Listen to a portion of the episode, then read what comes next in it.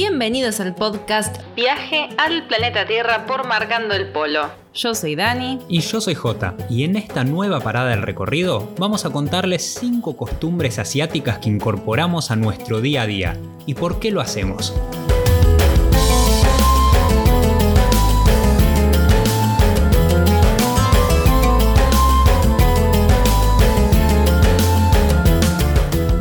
Que quien vuelve de viaje no es la misma persona de la que se fue. Y menos mal que así lo es, ¿no? Sí, totalmente, totalmente. Esto lo podemos confirmar después de haber estado tanto tiempo en Asia y muchas cosas que fuimos incorporando a nuestro día a día casi sin darnos cuenta.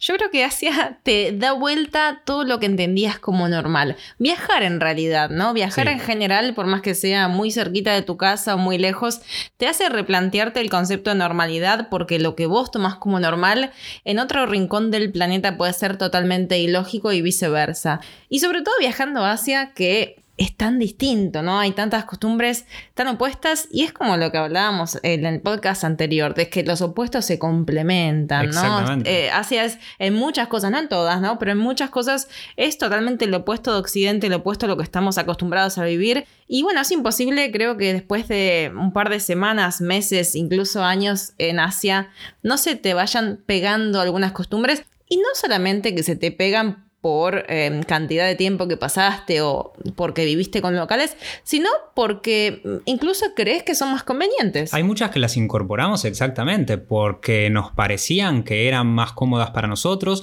o nos parecían que estaba bueno aplicarlas en nuestro día a día y como decía antes lo fuimos haciendo casi sin darnos cuenta. Algunas sí que cuando llegamos a Asia por primera vez, cuando viajamos a Tailandia, fueron tan chocantes que al principio decíamos, no, pero qué raro esto, cómo es que la gente vive de esta manera, cómo es que hace esto todos los días y después ya solo nosotros lo fuimos haciendo y nos dábamos cuenta de que lo, habíamos incorporado.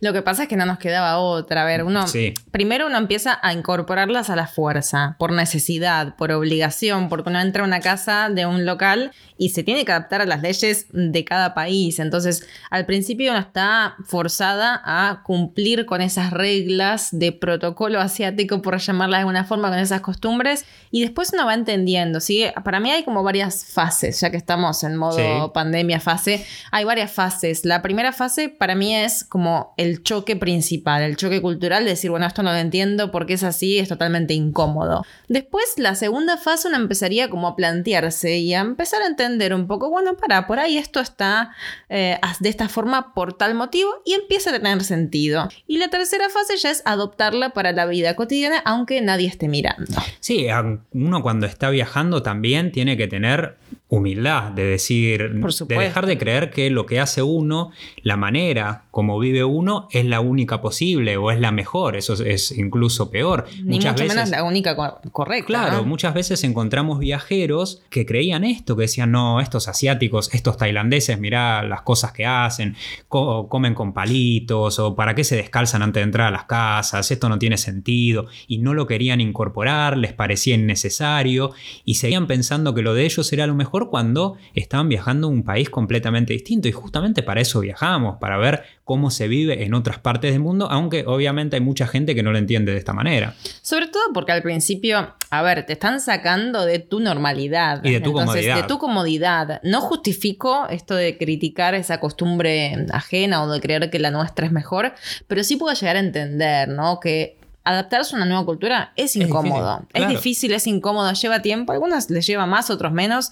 Y sobre todo si no están con la mente dispuesta a hacerlo. Claro, y hay muchas que quizás las vamos a hacer cuando estemos en ese país y después, apenas nos vayamos de ese país, no la vamos a hacer nunca más en nuestras vidas. Esto es muy probable. Por ejemplo, cuando uno está viajando en países donde el inodoro no es común, el inodoro como lo conocemos nosotros, asiento. El váter. Claro, el váter, como le dicen en España, y tiene que, hacer sus necesidades en letrina, al principio para muchos puede ser incomodísimo. A mí me parece mucho más cómodo, realmente mucho más natural, me parece que, está muy bien y, no tengo ningún problema en hacerlo. Pero otras personas te dicen, pero yo no puedo estar ni cinco segundos en esa posición porque me duelen las piernas, no veo la hora de irme de Irán, por ejemplo, uno de los países donde eh, son letrinas en lugar de inodoros como los conocemos nosotros de asiento.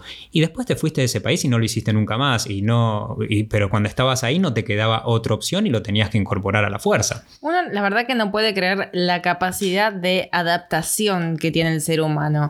Hasta que no estás a prueba, hasta que no estás al límite, no te das cuenta de lo que sos capaz de hacer y a lo que sos capaz de adaptarte. Los baños sin puerta, por ejemplo. Los baños sin puerta en China, bueno, en China, en todos los stands también.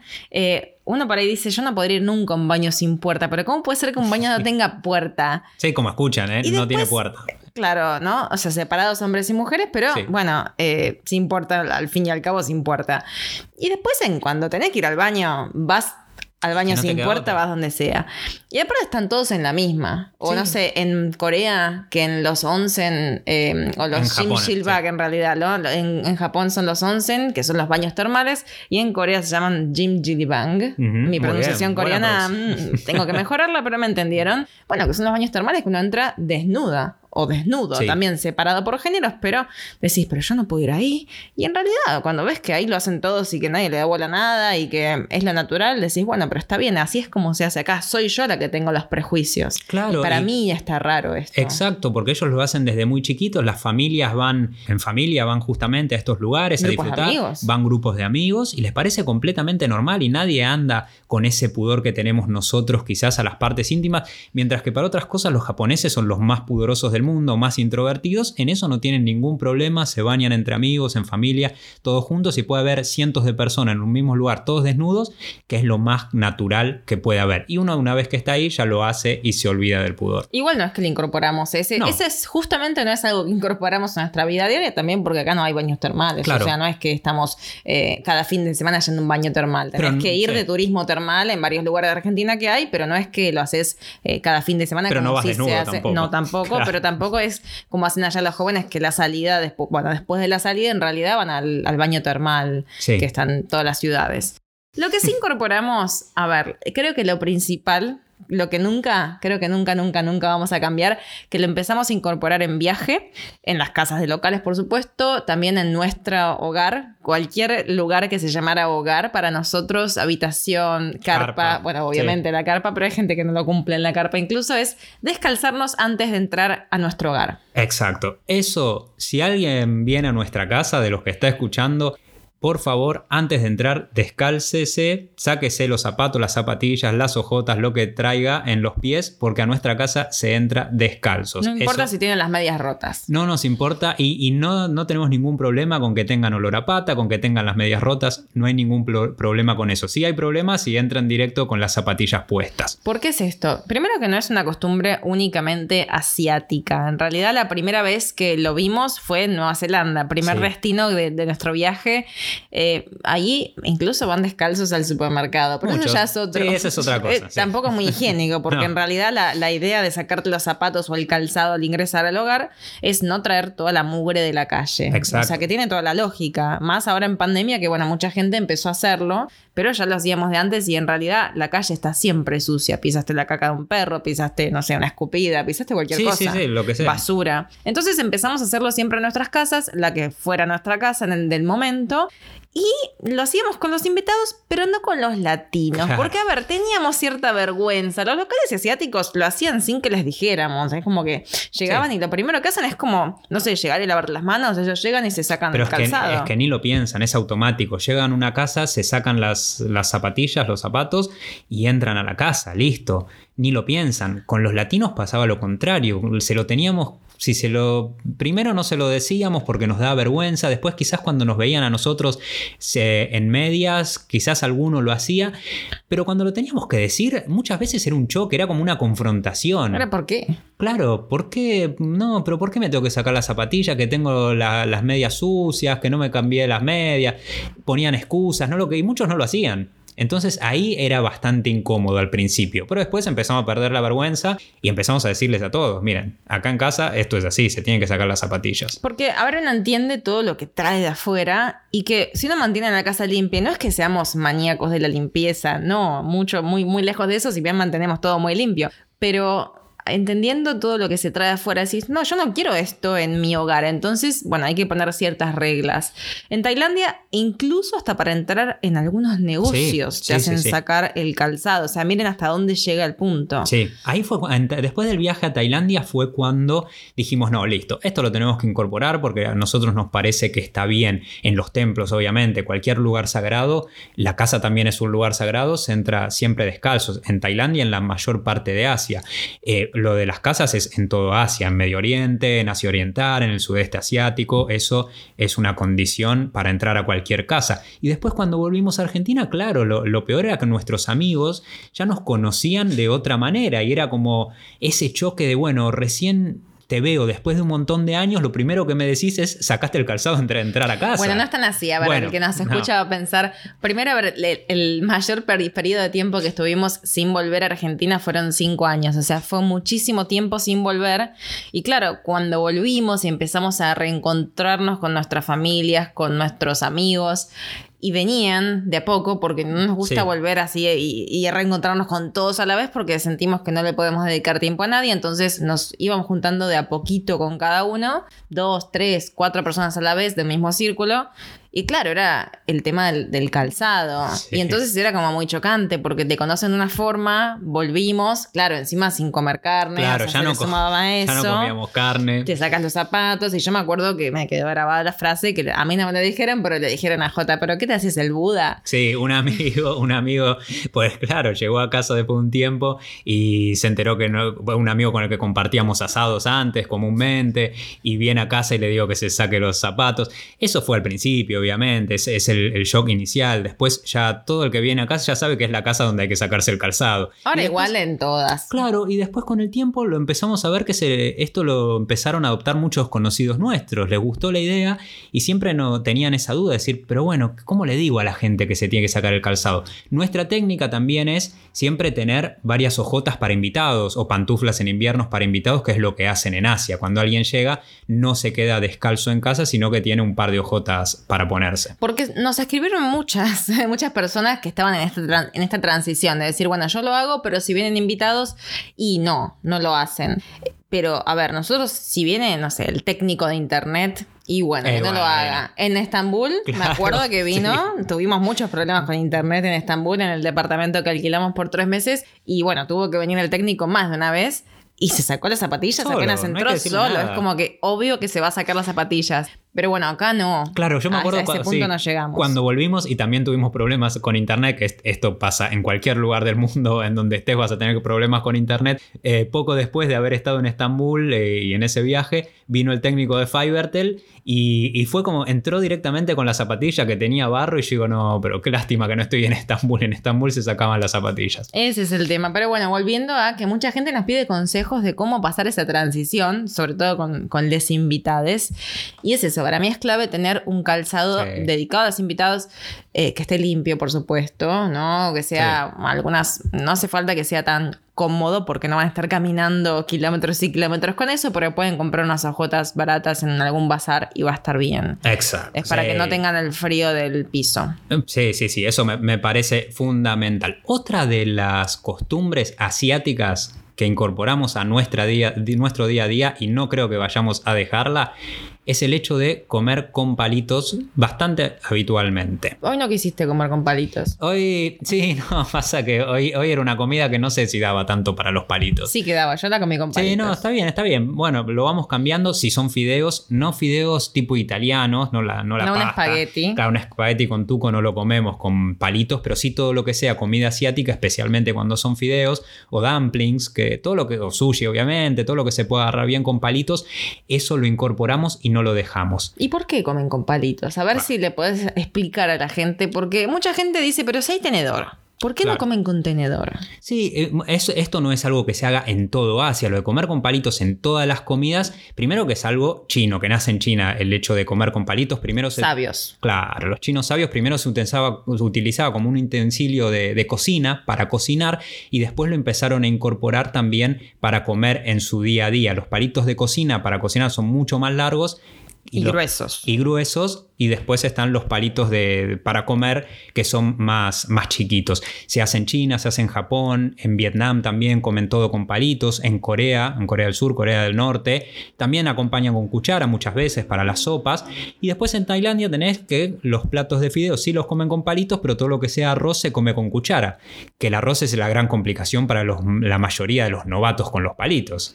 también hay distintos tipos de arroz, ¿no? Hay arroz que es más pegajoso. Exacto, sí, el arroz por, eh, generalmente el arroz que se come en China suele ser un poco más apelotonado, no es tan desgranado como el arroz que se come en India, por ejemplo, ¿no? O en Tailandia. O en Tailandia, sí, que, que, está más desgranado. Y eso, yo me acuerdo que algo que nos, nos decían los, eh, los chinos es que le llamaba muchísimo la atención de que nosotros, porque también a nosotros nos llamaba la atención y le, preguntamos alguna vez a alguien por qué ellos comían con palitos y nos dijeron, a mí la verdad me llama la atención que ustedes lleven a la mesa un lugar de paz, un lugar de tranquilidad para compartir con amigos, lleven un arma. Dijimos, pero como que nosotros llevamos un arma a la mesa. Claro, ustedes ponen en la mesa, junto con la cuchara, junto con el tenedor y junto con la comida para compartir, un cuchillo para cada uno. Y eso para nosotros es un arma. Y nunca nosotros pondríamos en la mesa un arma. El cuchillo lo usamos en la cocina, cortamos los alimentos en porciones chicas que se puedan agarrar con los palitos y de ahí llevamos la comida a la mesa y con los palitos lo que hacemos es no dañar los alimentos. Y hay muchas reglas que tienen aparte con los palitos. Hay un montón, porque si uno no sabe, puede incluso ofenderlos por cómo clava los palitos en el arroz, que en realidad nunca se deben clavar los palitos en el arroz. No se usan para pinchar la comida. Esto es algo que mucha gente lo hace. Cuando estás empezando y no lo puedes agarrar. Un huevo duro, por ejemplo. Ves el huevo, duro y te tienta de pincharlo. Eh, el huevo duro ya es para el nivel más avanzado de todos. Claro, porque resbala, es redondo. Bueno, entonces es complicado. Sí. Em, apoyar los cruzados tampoco. Apoyar los cruzados, no. Cruzarlo, pues las cruces significan muerte o algo prohibido. Entonces, dejarlo al costado de tu bol. Eh, formando una X, eso no se hace nunca tampoco. Entonces los dejas paralelos, en el plato, sobre el plato o al costado del plato, pero nada más y nunca se clavan en el arroz. Por más que parezca muy conveniente porque es fácil, se mantienen ahí, no, eso es para los funerales porque representan a los inciensos, ¿no? Los, esos inciensos que se prenden en los funerales, así que eh, clavarlos en el arroz es la peor ofensa que puedes hacerle a la familia. Me acuerdo que la primera vez que comimos con palitos, eh, habíamos comido sushi algunas veces con palitos, pero la primera vez que tuvimos una gran comida y toda eh, exclusivamente con palitos fue en Hong Kong, cuando un chico de Couchsurfing nos invitó a su casa, vivía con su abuela, la abuela preparó un banquete hermoso como suelen hacer en, Asia con los cuando tienen invitados, un montón de comida y claro, lo único que había para agarrar esa comida eran los palitos. Y ahí fue bastante complicado porque nosotros era la primera vez que íbamos a comer con palitos y claro, la mitad de la comida iba quedando por el mantel de la abuela, no podíamos agarrar nada y comíamos muchísimo menos de lo que estaban comiendo ellos, la comida iba bajando y nosotros casi nada. Es que a ver, la forma para comer es cada uno tiene un bol de arroz, que es un bol chiquitito de arroz que se sostiene con una mano, sería con la mano izquierda en nuestro caso, que te entra en la mano. Por eso esos bols chiquitos, que ven en los restaurantes chinos, bien, que uno puede repetir arroz si quiere ahí, pero es chiquito para que entre en la mano. Y con la otra mano tenés los palitos, pero claro, tenés la mesa en el medio toda la comida en el medio y éramos como seis, estábamos bastante lejos de la comida. Entonces, todo el trayecto de la fuente, de las fuentes, porque claro, hay muchas cositas para comer, de la fuente hasta el plato, era un desafío. Entonces, eh, por miedo a que se nos cayera la comida en el mantel, agarrábamos de a muy poquitito.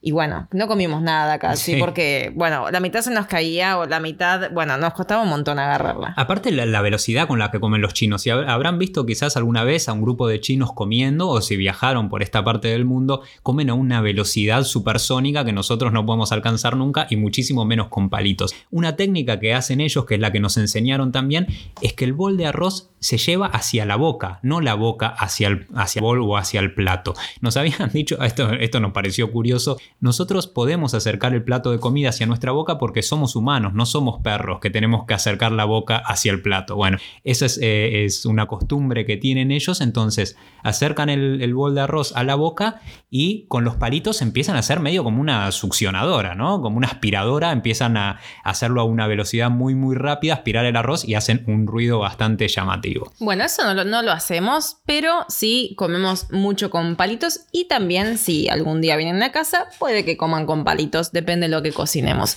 Algo que está relacionado con la comida, pero que no incorporamos es comer con la mano como en India. Hemos Ajá. comido con la mano, nos parece muy poco higiénico, aunque en realidad ellos dicen, no, pero si no, nos lavamos las manos. Pero igual, es como que no, no, le, no le terminamos No, de entender. no.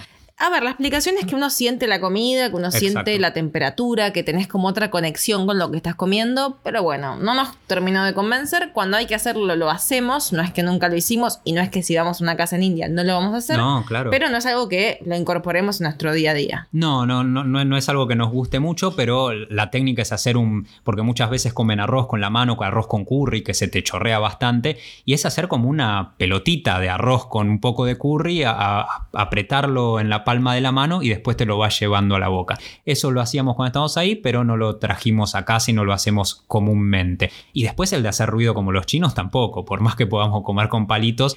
Para ellos el hacer ruido también es una señal de que te está gustando la comida, de que la estás disfrutando.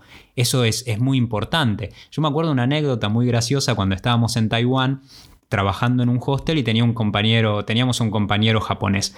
Un día Dani no estaba, yo estaba trabajando con el japonés y al horario del almuerzo el japonés me preguntó si quería que, que cocinara él, que me quería preparar una comida típica japonesa que me iba a gustar mucho. Preparó la comida, trajo a, la mesa un bol de fideos que se llaman fideos soba, que son unos fideos de color marrón porque están hechos con trigo sarraceno, que se comen con salsa de soja y fríos. Pero claro, como recién los había sacado de, los había hervido y no estaban del todo fríos y estaba apurado por, por comer, le empezó a mandar cubito de hielo entre los fideos y revolvió los fideos. La verdad que muy bueno que digamos no estaban, pero se- el gesto era lo que más valía. Y lo estábamos comiendo y él hacía un ruido descomunal con los fideos y yo no, yo trataba de no, por más que estuviera comiendo fideos con palitos, que a veces haces ruido al aspirar, trataba de no hacer ruido.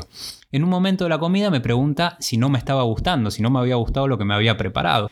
Y yo le digo, no, sí, está rico, ¿por qué no, ¿por qué no me va a gustar? Y porque no estás haciendo ruido.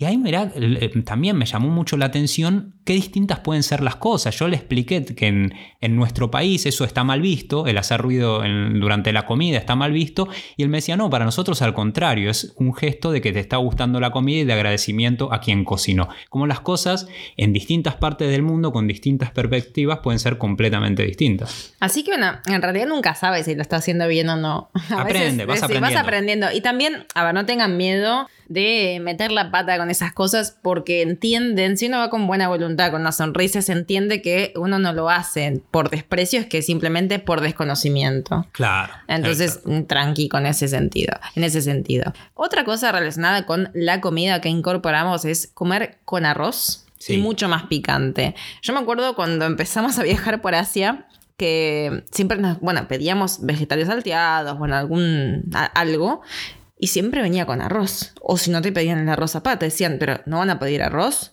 No quiero ver más el arroz en mi vida. Sí, no queríamos, no queríamos comer más con arroz. Las primeras semanas, después de unas semanas en Asia, no queríamos verlo más. Pero después de unos meses no podíamos dejarlo. Era como arroz al desayuno, arroz al almuerzo, arroz a la cena. Era como, Sí. no quiero más arroz, quiero algo que no tenga arroz, quiero la- los vegetales solo sin arroz. Después entendimos, yo creo que todo lleva su tiempo. Ahora comemos arroz día por medio, pero no es arroz. A ver, porque ese es el... es O comida por medio casi, ¿eh? Muchas Comida veces por sí. medio, sí. Sí, es verdad. Todos los días comemos Sí, arroz sí. o al mediodía o para la cena. Preferentemente integral porque tanto arroz blanco tampoco es No, muy, muy por saludable. supuesto. Bueno, todo lo blanco en realidad. ¿no? Pero bien, eh, otro podcast sería de nutrición. Pero mm, el arroz, no es que comen arroz, el arroz es un acompañamiento.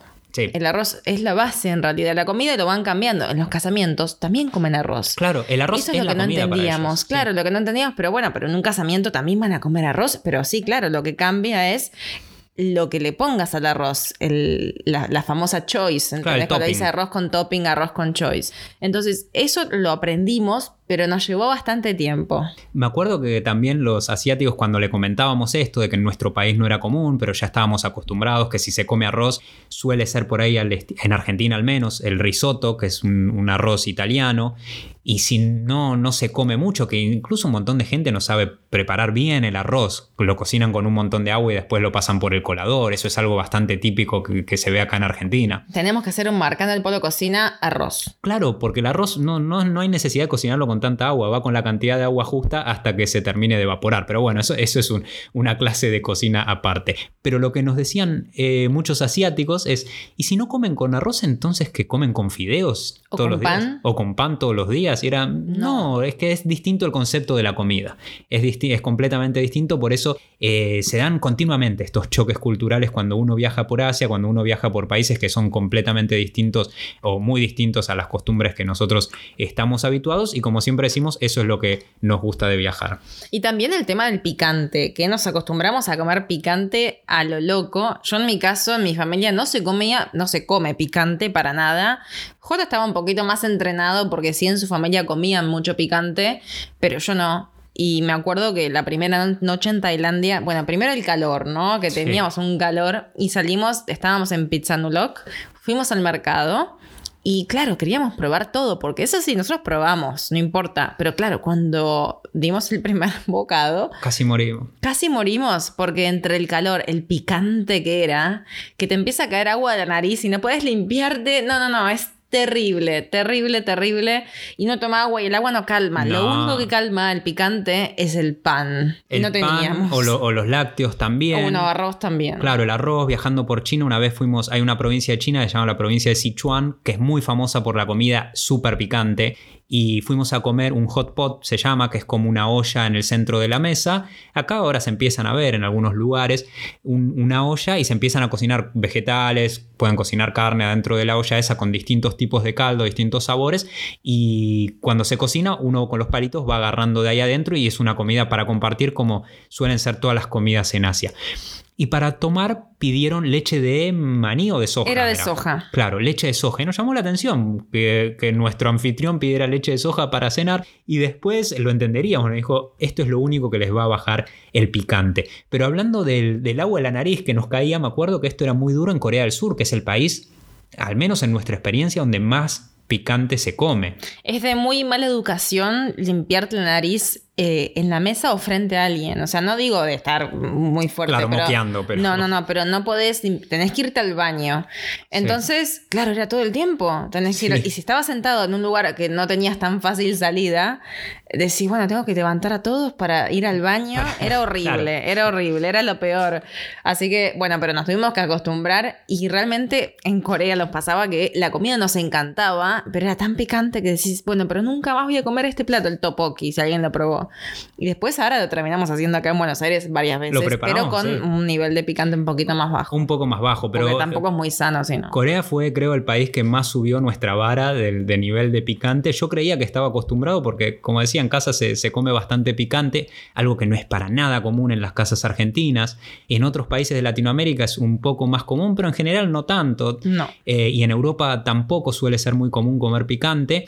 Y, yo pensé que, iba a estar suficientemente acostumbrado, pero cuando llegué a algunos lugares de Asia, obviamente esto no es en todos los países, me di cuenta de que me faltaba todavía bastante por tolerar.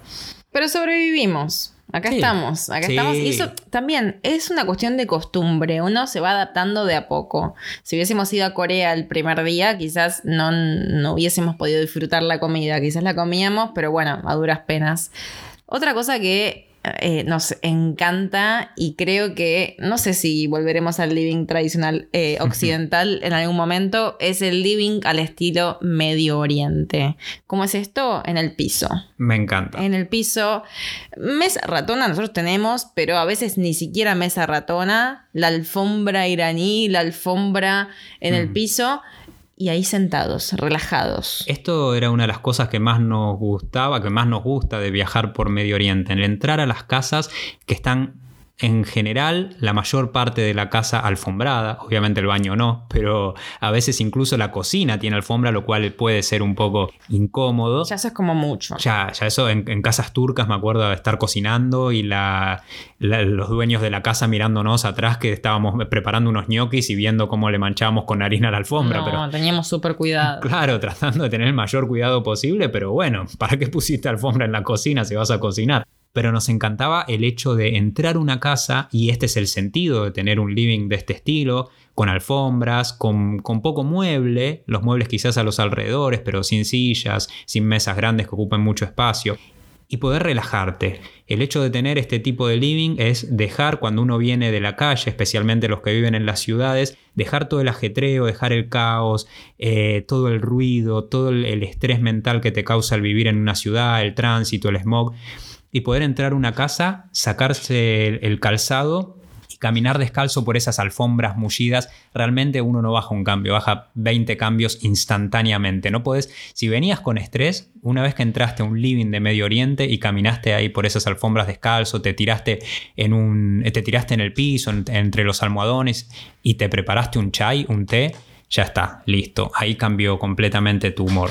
Y ese es otro motivo de, queja, ¿no? De nuestros invitados, que... Qué claro, invitados que tenemos. Uy, pero tengo que estar en el piso, se me duermen las piernas. Claro, y eso es verdad, es porque es cuestión de costumbre. Nosotros no podemos tampoco decir que no, no, tienen voluntad, o en la mayoría de los casos, sino que es cuestión de costumbre. La mayoría de los occidentales están acostumbrados a comer, a hacer, pasar la mayor parte del tiempo quizás en una silla, y después cuando se tienen que poner con las piernas cruzadas en el piso, les parece súper incómodo, no saben qué hacer con las piernas, las estiran, las enroscan, les duele la espalda y decimos, pero dale, tenés por ahí amigos míos, tenés 30 años y ya te duele todo, que estás de última, si vas a, Irán, ¿qué haces? Todo en el piso.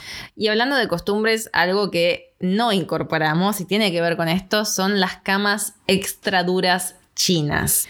Nos pasó que llegamos a la casa de un chico, bueno, en varias casas, ¿no? Por Couchsurfing, pero una en particular que fue en Tianjin que el chico se acababa de mudar, eh, recién casado, eh, de hecho no había llegado a estrenar la casa donde estábamos nosotros, nos dicen, van a dormir en la cama nueva, está todo impecable, y nosotros nos acostamos y realmente era como acostarte en una cama de madera, o sea, el colchón de madera, era durísimo. Y al día siguiente nos dijo, vieron qué bueno el colchón, ¿no? Y nosotros como que, ah, sí, está duro porque acá cuanto más duro, es mejor para la espalda. Es verdad. Es verdad en realidad, porque no te Para la circulación también. Claro, mejor, pero bueno, era muy duro, muy duro. era, era demasiado duro. Muchas veces, gente que hemos visto, sí, en, muchas casas hemos dormido nosotros también en el piso hay que adaptarse. Cuando uno está viajando hay que adaptarse, no queda otro. O si Pero yo creo que prefiero el piso. Sí, bueno, en Medio Oriente, como decía el, estilo del living de Medio Oriente, que en todas las casas tienen alfombras, suele haber muy pocas camas. A veces la cama es para el, adulto mayor, el abuelo. Nos ha pasado en Irán de que el abuelo de 90 años en una casa nos, nos, dejara la cama para nosotros. Que dijera, no, yo voy a dormir al piso, ustedes son mis invitados, duerman ustedes en la cama. Y por más de que nosotros le dijéramos que podíamos dormir perfectamente en el piso, los iraníes son muy tercos y en especial cuando tienen invitados. Así fue que el abuelo terminó durmiendo en el piso a los 90 años, despertándose a las 5 y pico de la mañana para hacer el rezo diario, uno de los cinco rezos del Islam, y nosotros durmiendo en la cama aunque no lo hubiésemos querido. Y pasando a la última de las costumbres asiáticas, en realidad no es, la, no es que se termina acá, pero sí las cinco más importantes y que las hacemos todos los días. Hay una que adquirimos en Japón y no se nos despegó nunca, nunca más y no creo que se nos pueda despegar. Creo que es la que más eh, evangelizamos, para decirlo de alguna forma, la que más pegamos a otras personas que comen con nosotros porque tiene que ver con la comida y es decir, itadakimasu antes de comer. De hecho, cuando está la comida lista y uno de los dos cocina, eh, no es a comer, es itadakimasu. A ver, primero expliquemos qué es itadakimasu. Viene del japonés, es una palabra japonesa que la adaptamos desde que fuimos a Japón y antes de empezar a comer directamente se dice itadakimasu, que significa lo aceptaré humildemente, pero es mucho más profundo, es un agradecimiento a todas las personas que estuvieron involucradas en el proceso y a todo en realidad, no solamente a las personas, sino que a todo lo que tuvo que ser posible para que esa comida llegara a tu plato. Claro, por ejemplo, a los vegetales, quienes comen carne, quienes comen pescado, a, esos animales también que murieron para que ellos pudieran comer, y al que cocinó, al transportista, a todo. Al que plantó ese vegetal. Al que plantó, al que cargó nafta en el camión de los vegetales, bueno, a todo el que haya pasado por el proceso para que tu comida llegara a la mesa, se resume en una palabra que es itadakimasu. Los japoneses las dicen siempre, obviamente, antes de comer, y también algo que nos pasa a nosotros es que muchas veces, yo si estoy solo comiendo, lo digo igual y si no lo, no lo digo en voz fuerte, pero sí lo pienso antes de comer. Yo también. Sí, sí, tal cual. Tal cual. Es como que ya uno hace una pausa y decís, bueno, y aquí más. Y algo que me encanta es que nosotros, a ver, decimos el buen provecho. No es, por ahí no lo dicen todos, buen provecho. Eh, pero el buen provecho se centra en que te caiga bien la comida y que disfrutes. Es algo para nosotros. Claro. El más en realidad se centra en la fuente de los alimentos. Exacto, sí. Todo, todo, todo el proceso que tiene sus raíces en el budismo también. Esto del, del, respeto por la comida, del respeto por toda la gente involucrada, tiene sus raíces en el, en el budismo japoneses. Aunque ahora, obviamente, ya en la cultura, en los tiempos modernos de Japón y nuestros, que son que también lo decimos y lo incorporamos, es algo mucho más cultural que religioso. Uno no piensa en la raíz religiosa de cómo se incorporó esta palabra a, la terminología japonesa. Y algo muy loco hablando de, costumbres y de choques relacionados con la comida es el tema de terminar la comida o no. Para nosotros, bueno, en realidad debería ser para todo el mundo, no es porque lo diga yo, ¿no? Sino que debería ser así por una cuestión de respeto a la comida. Terminar el plato y comer todo lo que hay en el plato es un símbolo de respeto, de valoración, de no desperdiciar, ¿no? La comida que nos servimos en el plato. Pero, a ver, en Japón es así, en Japón es una falta de respeto total dejar comida en el plato, pero en China es totalmente lo contrario. Claro, en Tailandia también. Ellos ahora está empezando a cambiar, por suerte, por un tema de toma de conciencia, pero vos vas a los restaurantes y todos dejan comida en el plato. En China. En China, en Tailandia. Porque si no es como que sos una angurrienta. Claro, que te, comiste, todo. muerta de hambre. No, tenés que dejar como que es un símbolo de estatus también. Claro, dejar un poco de comida. Esto es, eh, fundamental en, China, en Tailandia. Obviamente las generaciones más jóvenes están dejando de hacerlo y nosotros tampoco lo hacíamos cuando íbamos a China, por más de que fuera lo más correcto a veces cuando estábamos con mucha gente pero en Japón es completamente lo contrario, demuestra que no, no quiere decir que seas un angurriento. Algo muy gracioso de la palabra angurriento, por ejemplo. ¿Sabías que nosotros usamos la palabra angurriento, pero quizás otros que están escuchando no la conocen.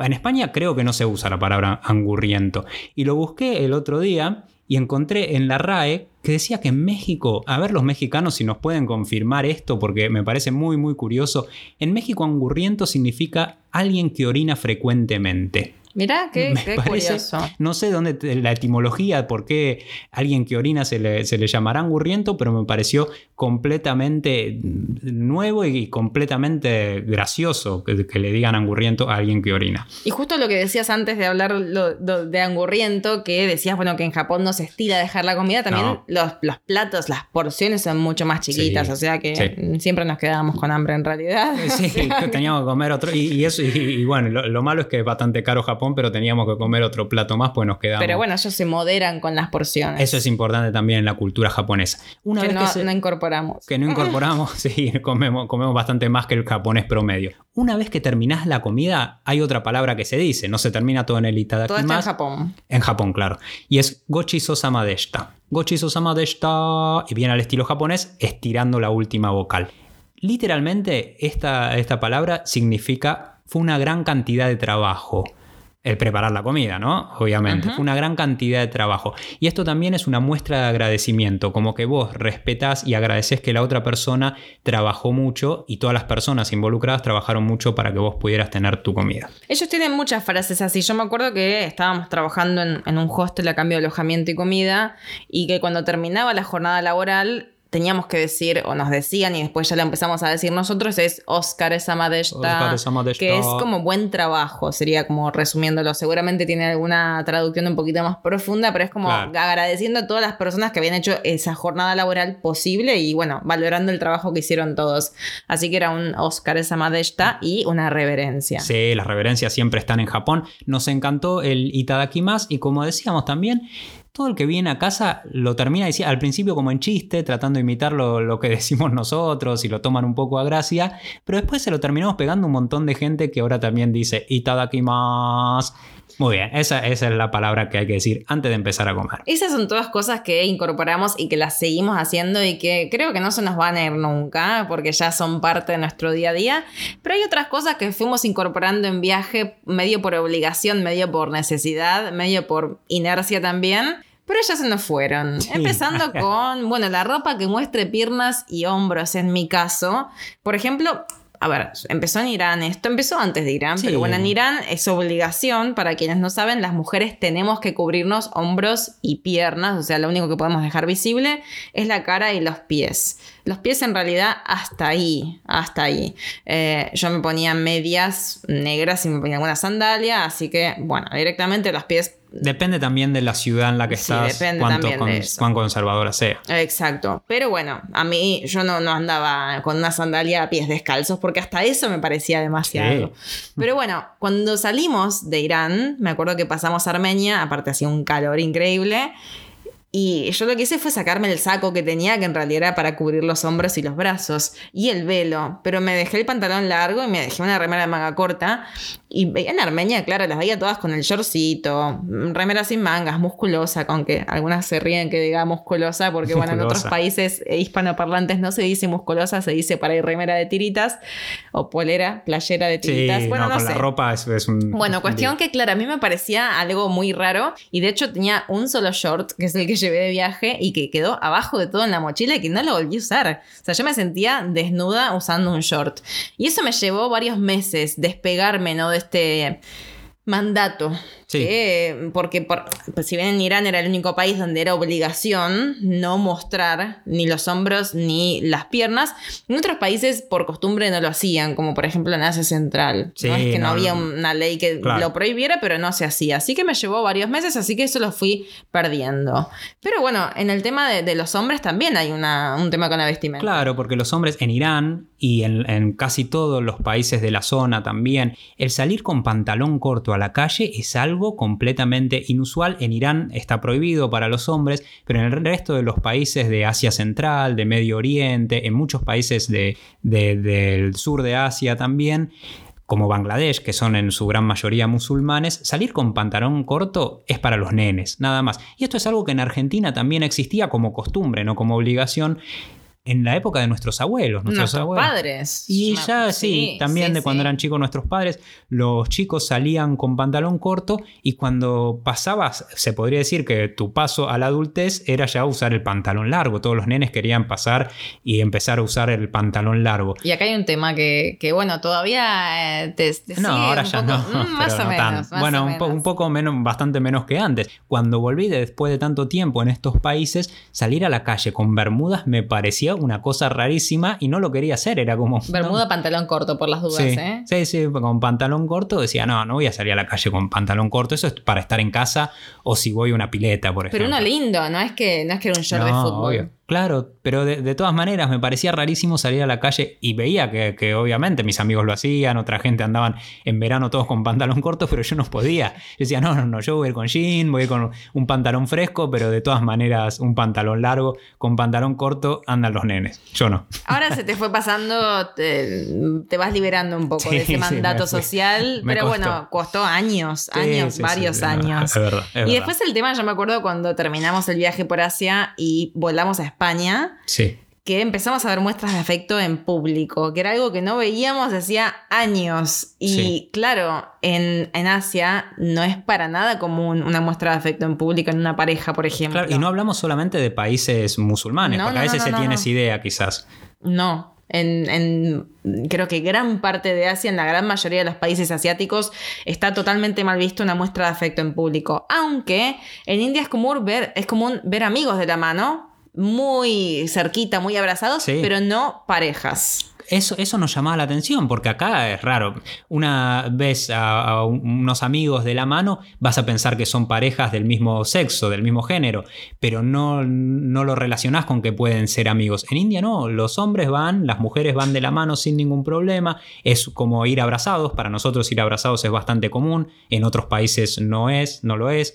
Eh, para nosotros en Argentina darnos besos entre los hombres, entre amigos, es lo más común que hay cuando nos saludamos y vas a otro país, por ejemplo, cruzas a Chile y es rarísimo eso, solo con amigos muy muy cercanos o con familiares.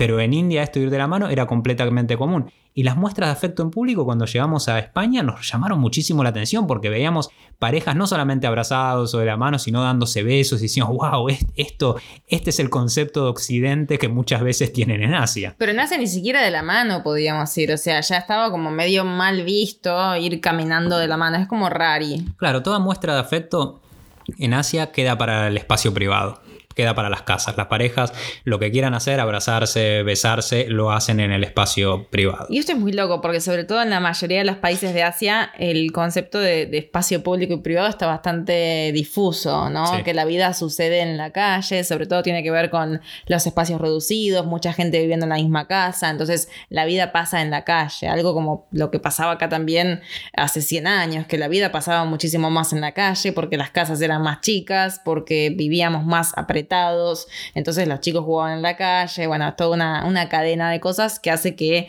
la calle sea el escenario para un montón de, actividades que ahora, este. claro, que ahora se dan en el espacio privado, pero bueno, menos para la muestra de afectos. Así que a través de este podcast quisimos ir compartiendo las costumbres asiáticas que fuimos incorporando a nuestro día a día. Quizás hayas incorporado alguna, quizás no. Si querés contarnos cuáles incorporaste y cuáles no, cuáles te gustaría incorporar, incorporar pero tenés, no sé, X motivo que es lo que te frena, eh, contanos si te podemos ayudar, acá estamos. Nos encontrás en Instagram como arroba marcando el polo, si querés buscar la portada de este podcast para dejarnos tu comentario sobre qué costumbre incorporaste o te gustaría incorporar. De viaje, puede ser asiático o no, puede ser de África. puede ser de, África, que nos encantaría porque no conocemos África todavía, así que nos encantaría ver qué, eh, qué costumbre incorporaron de esa zona, así que somos todo oídos. Estamos del otro lado del Instagram, les decía, arroba marcando el polo. Y así es como llegamos al final de este recorrido de hoy. Muchas gracias por acompañarnos y nos vemos en la próxima parada de este viaje al planeta Tierra.